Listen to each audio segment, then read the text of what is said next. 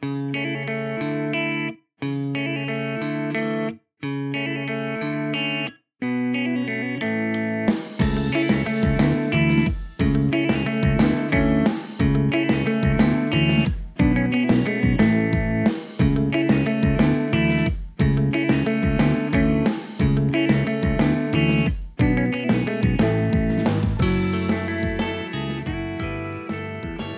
はようございます。新しい地図上の見方改正です。あなたの住んでる地名誰がなぜその名前にしたか知っていますか？地図をあまり見ない人へもそして地図をよく使う人へも送るポッドキャスト番組です。今回は岩手県の地図上の見方。改めましていかがお過ごしでしょうか？5月も下旬になってきましてかなり夏らしくなってきたなというふうに思います。もはや梅雨が来る前に完全たる夏を感じるような最近はそうなってしまいましたよね。比較的自然が多い奈良そしてもはや自然しかない四国の山奥に住んでいる放送作家桜庭クレハ。我々はこうなんというか木々が青々しい若い色からなんというかパリッとしたねまがうことなき緑ですというような色になってきたなぁと。最近は思うばかりです。二十四節気で言いますと小満。草木が生い茂り田植えの時期が近づいてきたので準備をしようという、まあ、歳時期ですけども。岩手県盛岡市を県庁所在地とする東北地方の北東に位置しています。自分は結構右左上下というような表現を使いますがまあ地図というのは北を上にして右が東だというのは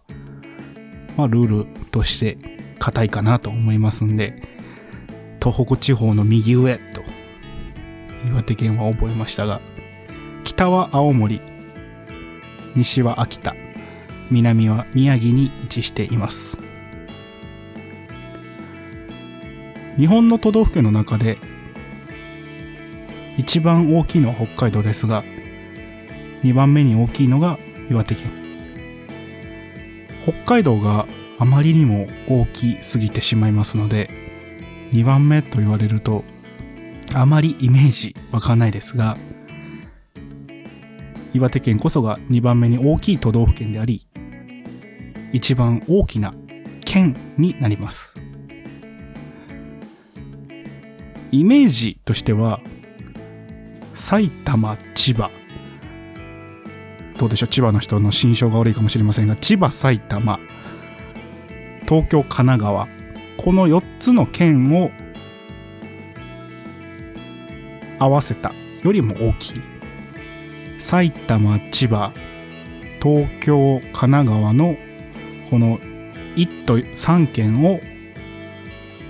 合わせたよりも岩手の方が大きい。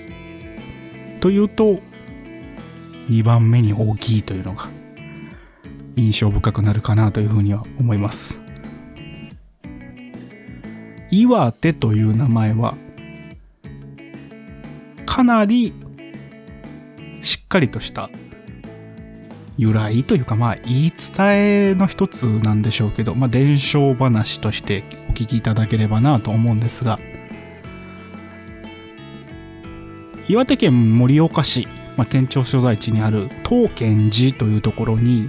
三石神社という神社があります。大きな石、三つにこう、しめ縄が締められていまして、まあ、祀られているんですよね。山が噴火した時に飛んできた石というふうに言われておりまして、この大きな3つの石のことを三石様と呼んで、まあ、昔から信仰がされていたと。まあ、その信仰が元となって三石神社というものになっていったぐらいなので、もともと岩単体として、そのものとして信仰の対象になっていたというふうに言われております。その岩が信仰の対象になっていた。本当に大昔から。羅刹鬼という鬼がおりまして。女子供。そして旅人に至るまで。をまあ襲ってしまう、まあ、悪さをしていたので人々はもう困ってしまってこの三つ石様、まあ、三つの石に対して。どうか羅刹鬼という悪い鬼を懲らしめてくださいというようなお願いをしたんですね。そうすると、その3つの石の神様が羅刹鬼を、まあ、まあ、その石、まあ自分自身に縛り付けてしまいまして。で、羅刹鬼はもう二度と悪さはしませんと。二度とここには来ませんから、どうか許してくださいというふうにお願いをするので、じゃあ約束をしろと。もう二度と来ないということを約束するんだということで、この石に手形を押せということで、三つの石に手形を押して、まあ、南の方に逃げていった。岩に手形。まあ、岩手と呼ぶようになったという伝記でございます。まあ、この三石神社、本当に大きな石が東賢寺の三石神社にあるんですが、ちなみに、現在の盛岡市、昔は小津方というような地名がありました。不可能の不に来るに方向の方で小津方。まあ、つまり、この方角には来ませんという意味なんですけども、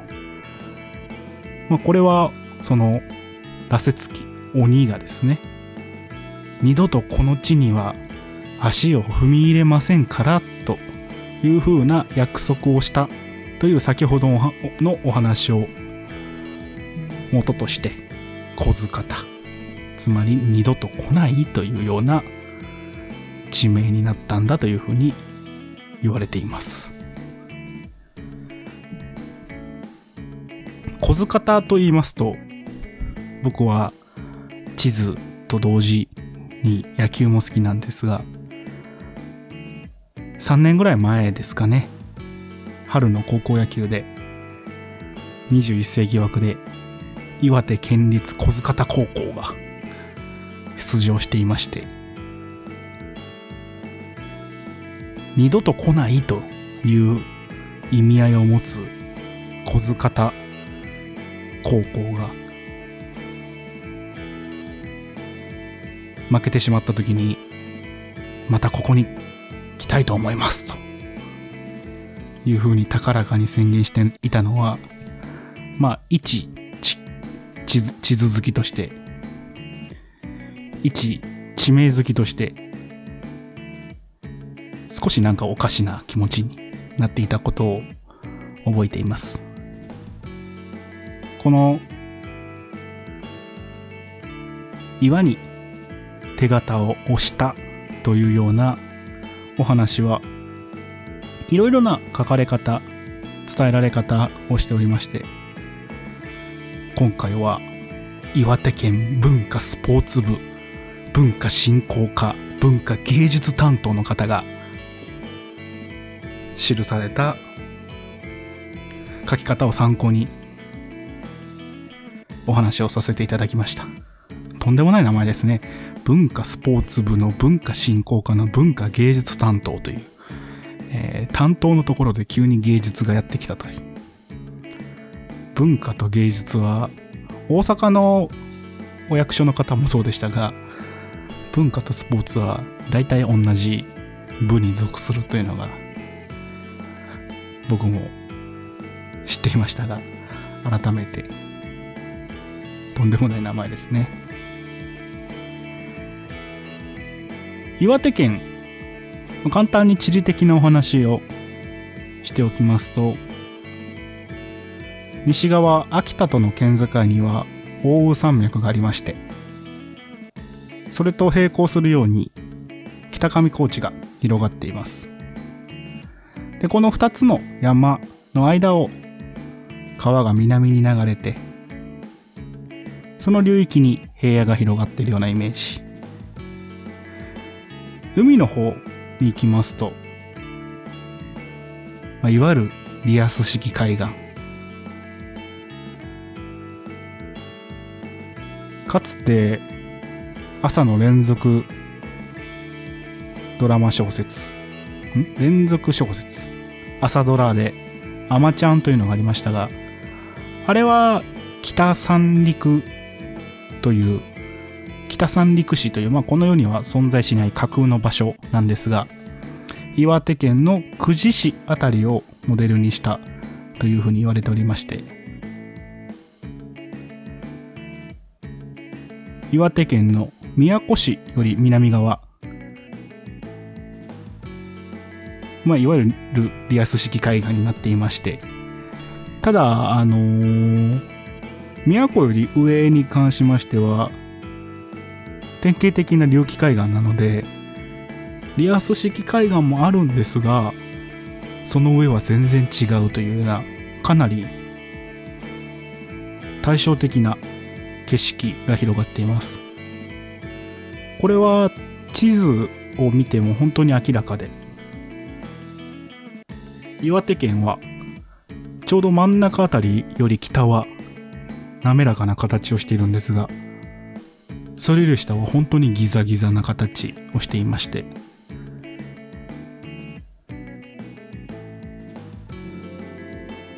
リアス式海岸と一言で言ってもなんだかわからないんですが、岩手県の海岸線さえ見れば、これのことを言っているというのは明らかだなというふうに思います。このように地理的にも本当に山があって平野があって海岸があってというようなそして川が流れていてというような形ですので奥羽山脈の山沿いの方は、まあ、いわゆる日本海側的な豪雪地帯ですし高知の方は高原性つまり盆地のような気候です。宮古より北は寒流の影響が強いですので、かなり気温が低く、アマちゃんにも出ていましたが、北限のアマ、つまり北の限りを尽くすアマなんだというような言われ方をしていました。非常に特徴的な地理的な要素を合わせ持ってるなというふうに思います。言い伝えのような、まあ、神話的な岩手という由来とともに、まあ、この番組は地名だけを取り扱ってるわけではなく、地理、社会科的な番組ですので、ぜひぜひ地理的な特徴にも目を向けていただければなというふうに思います。では本日は以上です。さよなら。